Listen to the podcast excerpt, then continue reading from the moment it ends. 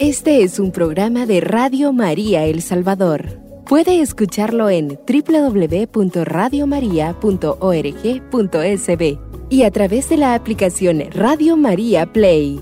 Radio María, más cerca de usted.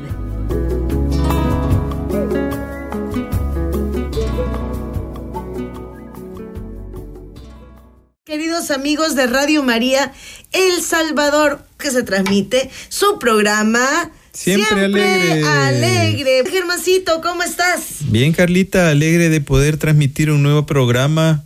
Un fuerte abrazo para todos. Bueno, el tema de hoy es preparándonos para el gran día. Y es interesante ver lo que define la sociedad como gran día. Dicen que un gran día puede ser un momento destacado, memorable y significativo tanto a nivel personal como colectivo, dependiendo de la importancia que tenga para las personas involucradas o la relevancia que tenga en la sociedad en general. Así se tiene que el término un gran día podría referirse a celebraciones personales. Para una persona un gran día puede ser su cumpleaños, su boda, el nacimiento de un hijo, graduaciones importantes, la adquisición de una propiedad, de un nuevo vehículo o un logro significativo en su vida profesional. Puede ser también eventos culturales o religiosos. En algunas culturas hay días que se consideran especialmente importantes, como festividades religiosas, aniversarios de independencia nacional, festivales culturales o celebraciones relacionadas con la historia de un país. Hitos históricos, eventos que marcan hitos históricos en, la sociedad o en el mundo, como la firma de tratados importantes, la conmemoración de fechas claves en la historia, el día de elecciones significativa, entre otras cosas. Días conmemorativos o de concientización hay días designados para crear conciencia sobre temas importantes, como el Día Internacional de la Mujer, el Día Mundial del Medio Ambiente, el Día Mundial de la Salud Mental, entre otros que buscan sensibilizar sobre problemas específicos.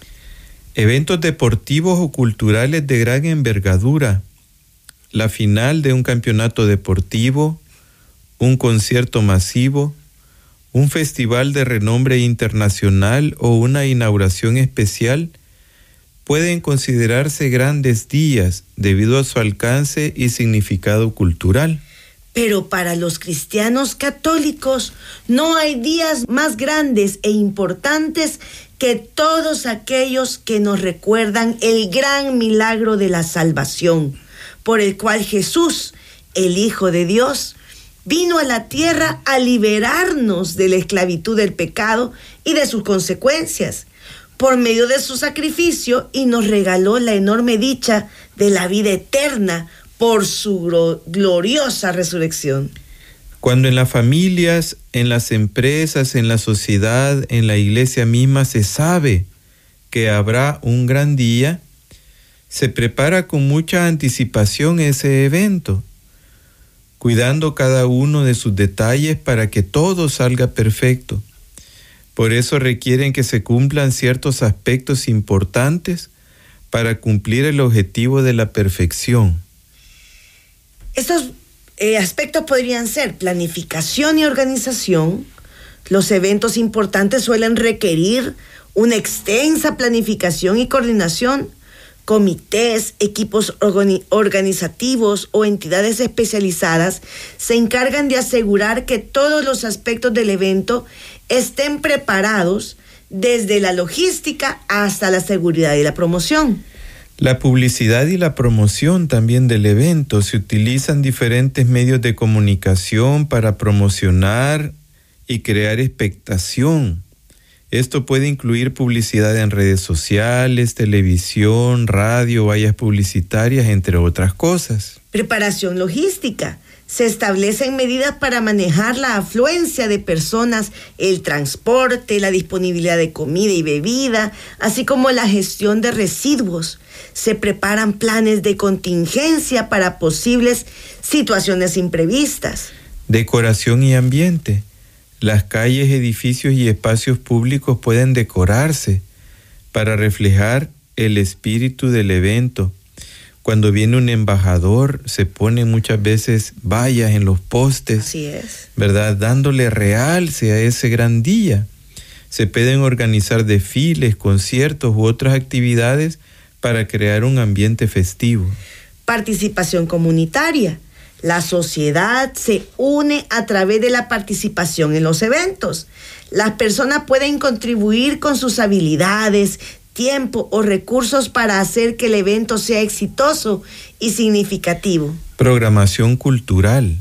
En el caso de fiestas o celebraciones culturales, se organizan actividades que reflejan la historia, tradiciones y valores del grupo social involucrado. Esto puede incluir presentaciones artísticas, danzas, ceremonias religiosas, entre otros. Medidas de seguridad. Se implementan medidas de seguridad adicionales para garantizar la protección de los asistentes al evento. Esto puede incluir controles de seguridad, presencia policial reforzada y protocolos de emergencia. Espíritu festivo y participación. La sociedad se prepara para los grandes acontecimientos mostrando entusiasmo y espíritu festivo.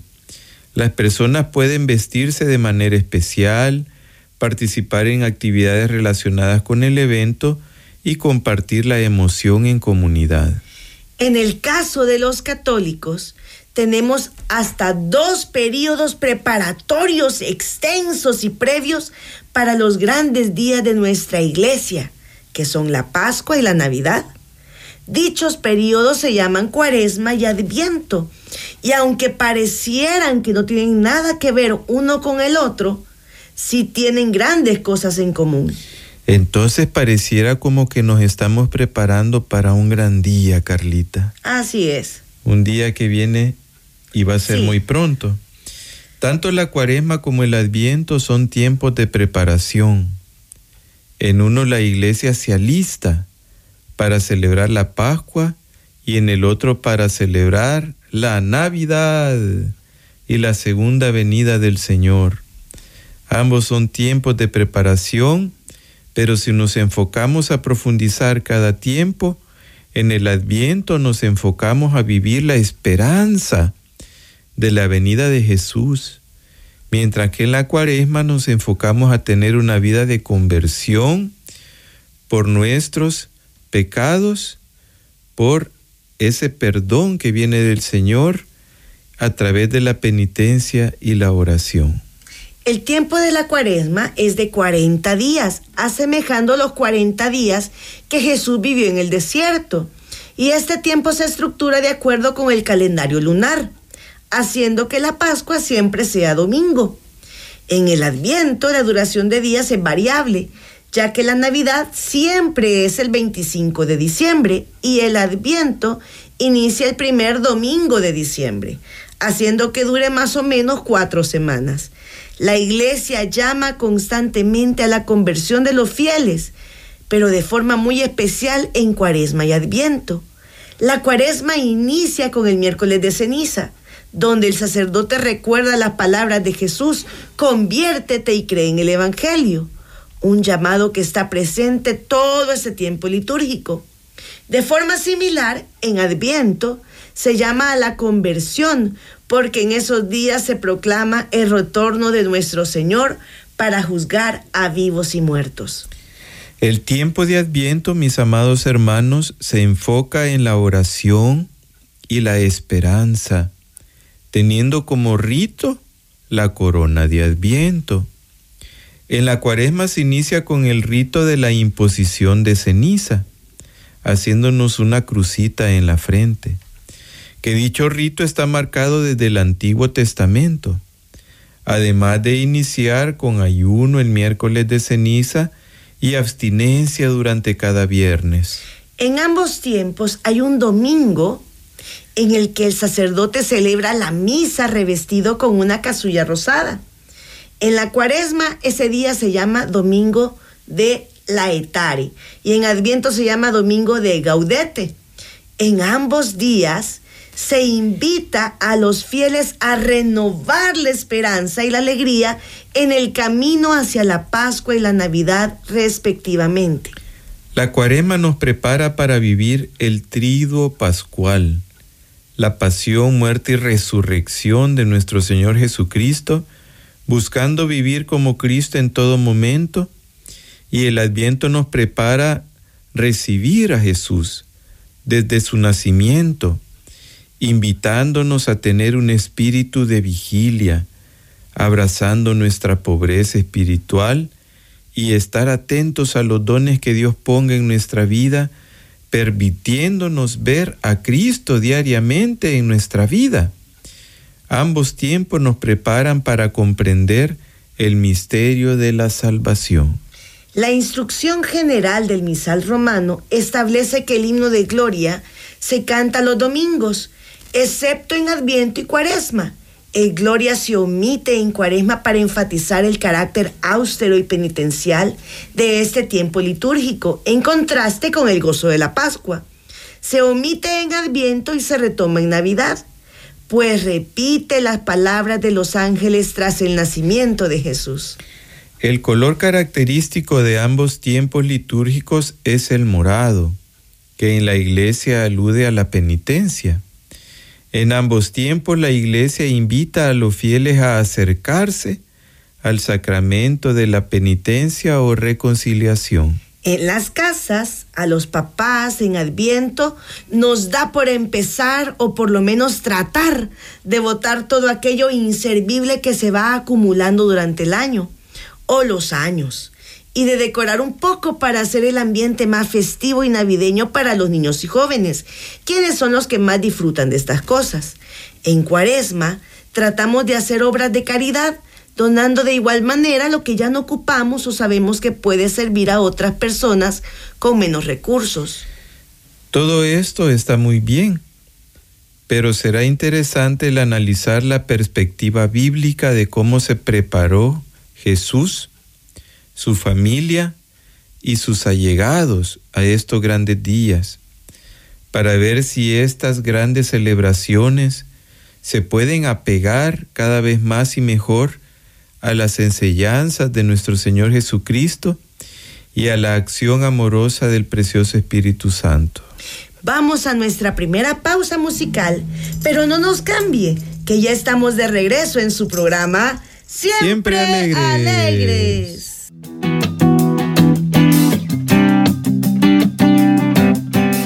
Radio María El Salvador, el podcast, cada vez más cerca de ti.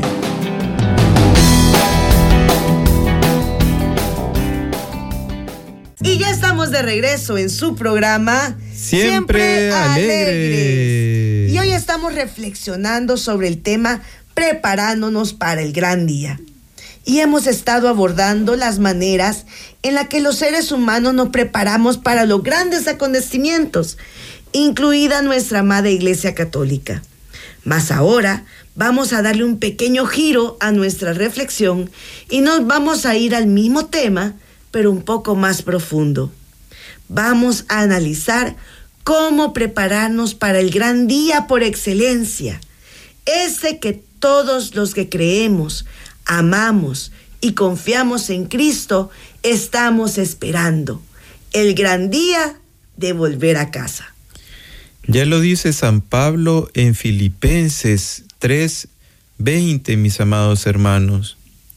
Nosotros tenemos nuestra patria en el cielo y de ahí esperamos al Salvador que tanto anhelamos, Cristo Jesús, el Señor pues Él cambiará nuestro cuerpo miserable, usando esa fuerza con la que puede someter así el universo, y lo hará semejante a su propio cuerpo del que irradia su gloria.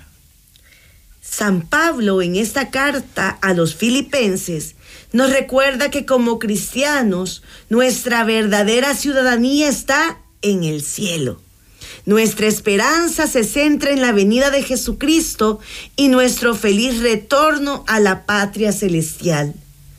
¿Cuántos de nosotros hemos recibido promesas de parte de Dios y sentimos que nunca llegan? Yo soy la primera en levantar la mano, pero en esta lectura comprendo que tal vez lo que Papá Dios me ha estado ofreciendo durante años, no lo veré con estos ojos, pero sí el bendito día que me toque regresar a mi verdadero hogar. Y ahí, aunque llegue como don Bosco con todo mi cuerpo y mi mente desgastado de tanto dar y dar, mis despojos serán absorbidos por el Santo Espíritu y por fin seré uno o una con mi Señor y viviré eternamente en su gloria. Pero mientras tanto, ese día llega, todos los que nos llamamos cristianos, de cualquier denominación, en especial esos que nos llamamos servidores de Jesús, amigos de Él, guerreros de su espíritu, debemos hacer vida lo que Él nos mandó, ir a toda criatura y hablarle del Evangelio, para que todo aquel que crea en Jesús tenga vida eterna. Pero para poder hacer eso, debemos estar bien nutridos espiritualmente, porque si lo queremos hacer con nuestra fuerza, nuestra inteligencia y nuestros medios, estamos siendo como campanas que resuenan ruidosas, pero vacías por completo. Personas que griten en las calles, en las iglesias, en los parques, arrepiéntete pecador y cree en el Evangelio, hay muchísimas. Y lejos de atraer más almas a Cristo, están ahuyentándolas porque como decía don Bosco, obras son amores y no falsas razones.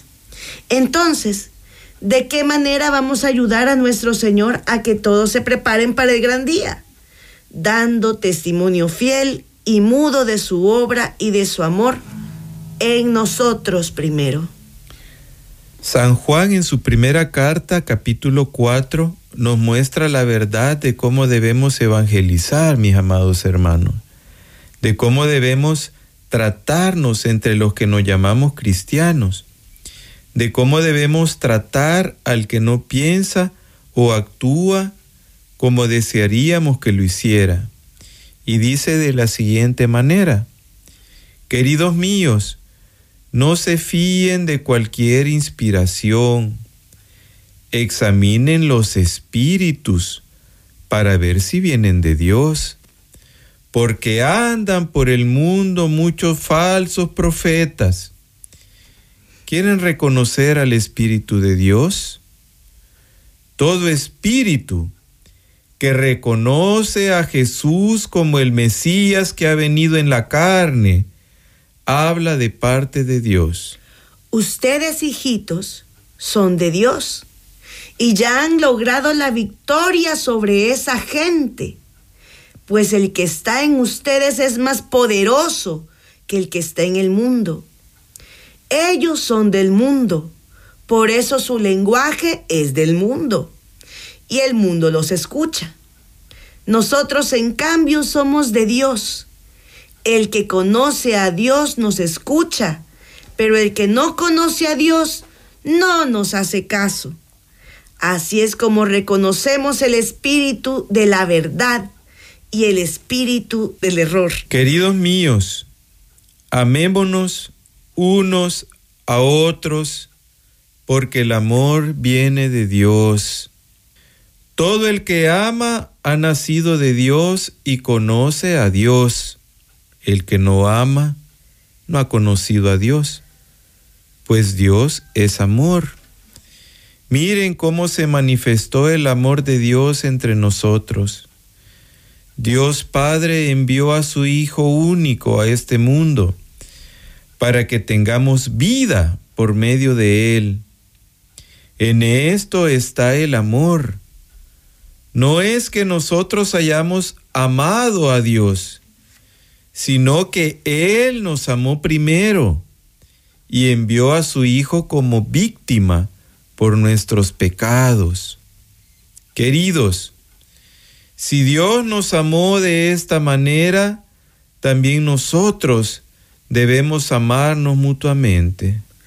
A Dios no lo ha visto nadie jamás, pero si nos amamos unos a otros, Dios está entre nosotros y su amor da todos sus frutos entre nosotros. Y como sabemos que permanecemos en Dios y Él en nosotros, porque nos ha comunicado su espíritu. Pero también hemos visto nosotros y declaramos que el Padre envió a su Hijo como Salvador del mundo. Quien reconozca que Jesús es el Hijo de Dios, Dios permanece en Él y Él en Dios. Por nuestra parte, hemos conocido el amor que Dios nos tiene y hemos creído en Él. Dios es amor. El que permanece en el amor, permanece en Dios y Dios en Él. Cuando el amor alcanza en nosotros su perfección, miramos con confianza al día del juicio, porque ya somos en este mundo como es Él. En el amor no hay temor. El amor perfecto echa fuera el temor, pues hay temor donde hay castigo. Quien teme no conoce el amor perfecto. Amemos pues, ya que Él nos amó primero. Si uno dice, yo amo a Dios y odia a su hermano, es un mentiroso. Si uno, si no ama a su hermano, a quien ve, no puede amar a Dios a quien no ve. Pues este es el mandamiento que recibimos de Él. El que ama a Dios, ame también a su hermano. Esta lectura es profundamente reveladora sobre la naturaleza del amor, la fe y la relación con Dios y con los demás. Ofrece una guía clara sobre cómo discernir lo divino de lo mundano lo verdadero de lo falso y cómo se manifiesta el amor genuino. En primer lugar, nos advierte sobre la importancia del discernimiento espiritual. Nos insta a ser cautelosos y a examinar las inspiraciones y los espíritus para ver si provienen de Dios, ya que existen muchos engaños y falsas enseñanzas en el mundo reconocer a Jesús como el Mesías encarnado, aceptando su divinidad en un criterio fundamental para distinguir que el Espíritu de Dios y el del Anticristo. El pasaje también destaca la relevancia del amor como un signo de conexión con Dios. Afirma que Dios es amor y que aquellos que han nacido de Él manifiestan amor hacia los demás. El amor auténtico no solo es una característica esencial de Dios, sino que también se convierte en una forma tangible de reconocer la presencia divina en nuestras vidas. La relación entre el amor a Dios y el amor al prójimo es un punto clave en esta lectura. Nos recuerda que no se puede amar a Dios y al mismo tiempo odiar a nuestro hermano pues el amor a Dios se manifiesta a través del amor y el respeto hacia los demás. ¿Y por qué no hacia nosotros mismos? Amar al prójimo como a uno mismo significa reconocer a los demás la misma dignidad que hay en tu propia vida. Es ofrecer al otro el mismo cuidado y consideración que te das a ti mismo. Este mandamiento existe desde Levítico 19, 17, 18, solo que Jesús lo amplió. Amar a nuestros semejantes nos ayuda a mantener una actitud de compasión, perdón y tolerancia hacia los demás, formando un lazo de unión que fortalece nuestras relaciones y construye comunidades fuertes. Pero si no nos amamos, cuidamos y nos tratamos con dignidad a nosotros mismos, ¿cómo podremos amar de una manera sana y verdadera al prójimo? Exactamente. Por eso esta lectura es una total y plena invitación a dejar de lado el miedo, el que dirán, las mentiras, los egoísmos, los caprichos, los rencores, y a vivir en el amor perfecto que viene de Dios, ya que el amor auténtico expulsa cualquier tara humana, permitiéndonos vivir en confianza y seguridad en su amor. Esta lectura nos desafía a vivir en el amor, a discernir lo que es verdadero y a relacionarnos con Dios, con nosotros mismos y con nuestros semejantes desde una perspectiva amorosa y compasiva. Nos recuerda que el amor genuino basado en el amor de Dios es la clave para permanecer en Él y para reconocer su presencia en nuestras vidas. Juan el Bautista gritaba en el desierto, preparen el camino del Señor, enderecen sus senderos. Eso quiere decir que si tenemos algo que arreglar en nuestra vida, hagámoslo antes que sea demasiado tarde. Todos queremos retornar a casa y ser recibidos como el Hijo pródigo, con una gran pompa, en medio de una gran fiesta. Pero para eso necesitamos sentarnos como ese muchacho lo hizo y reconocer de corazón, sin, sin engañarnos a nosotros mismos, cada uno de nuestros errores, las faltas, que hemos cometido contra nuestros seres amados, nuestro entorno, y ver de qué manera las reparamos y tomar esa decisión de decir y llegar ante el Padre y decir, Padre, he pecado contra el cielo y contra ti, no merezco ser llamado hijo tuyo. Trata, pero trátame como uno de tus criados. Y si las faltas o errores han sido contra nosotros mismos, buscar la ayuda idónea en un guía espiritual, un psicólogo, un psiquiatra, para poder liberarnos de esas cadenas que a veces son más gruesas y perversas que las otras. No le tengamos miedo a buscar nuestra salud mental y espiritual solo porque no, que no se den cuenta que como servidores del Señor también tenemos errores y problemas. Antes que locutores de Radio María, voluntarios, coordinadores, pastores de comunidad, sacristanes, monjas o sacerdotes, somos seres humanos que necesitamos todos los días de la misericordia de Dios. Y si Él usa a otra persona como instrumento de su gracia, pues tomemos ese hermoso regalo como lo que es una enorme y concreta bendición. Para terminar este bloque, mis amados hermanos, queremos leer unos pensamientos que van muy acordes con este tema. No tienes que perder el tiempo conmigo y proyectándote eternamente feliz, con familia perfecta y una super fe. No lo hagas porque en realidad no te creeré. El mundo es demasiado imperfecto y los seres humanos demasiado frágiles para aparentar fortaleza eterna. Más bien, confío en los que con honestidad me dejan ver que a veces se cansan, aquellos que se atreven a llorar, los que se hacen vulnerables y tiemblan de miedo a veces porque tienen muchas preguntas y pocas respuestas. Confío en ellos porque en esa humilde y profunda honestidad me dejan ver que dependen totalmente del poderoso Dios. Y para mí ese es uno de los fundamentos de un cristiano. personas frágiles que nos abrazamos con todas nuestras fuerzas a un Dios fuerte, dependiendo total y únicamente de su grandeza.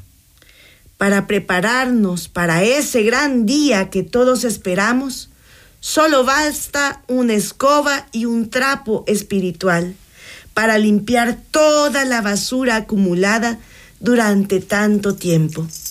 Recogerlo frente a Jesús y que Él se encargue con su Santo Espíritu de quemar absolutamente todo para que seamos renovados y vestidos de fiesta. Vamos a nuestra segunda pausa musical, mis amados hermanos.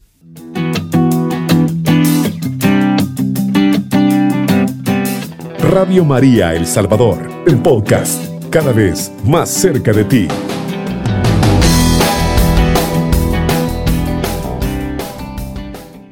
Ya estamos de regreso en su programa Siempre, alegre. Bueno, qué bonito que reconozcamos, ¿verdad? Que, pues sí, nos equivocamos, tenemos errores, pero lo importante es que tenemos un Dios grande y poderoso que puede transformar todo lo que hacemos mal en bien. Dice en la palabra de Dios que Él puede convertir los pecados más rojos en blancura, en pureza, en santidad.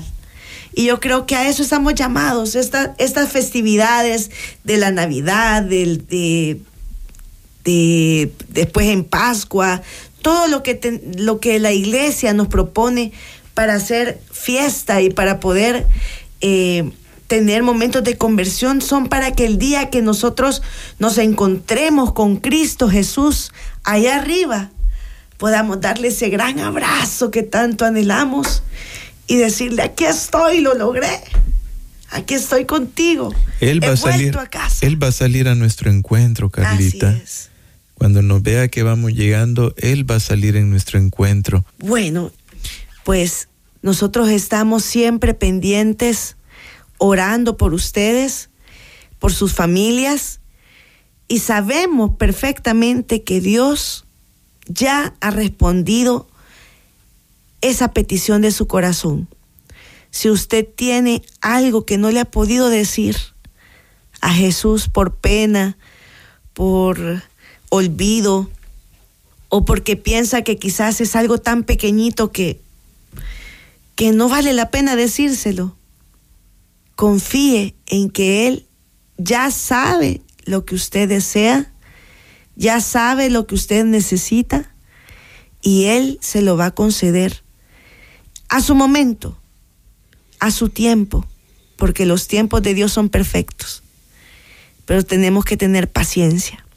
Y si no es en esta vida, como lo, leímos ahora, si no es en esta vida, espérenlo en la vida eterna, porque ahí vamos a ser totalmente felices, prosperados y renovados en su Santo Espíritu. Vamos a ir concluyendo ya y vamos a darle gracias al Señor y por la oportunidad que nos ha dado de estar con Él a través de Radio María El Salvador. Este es un programa de Radio María El Salvador. Puede escucharlo en www.radiomaria.org.sb y a través de la aplicación Radio María Play. Radio María, más cerca de usted.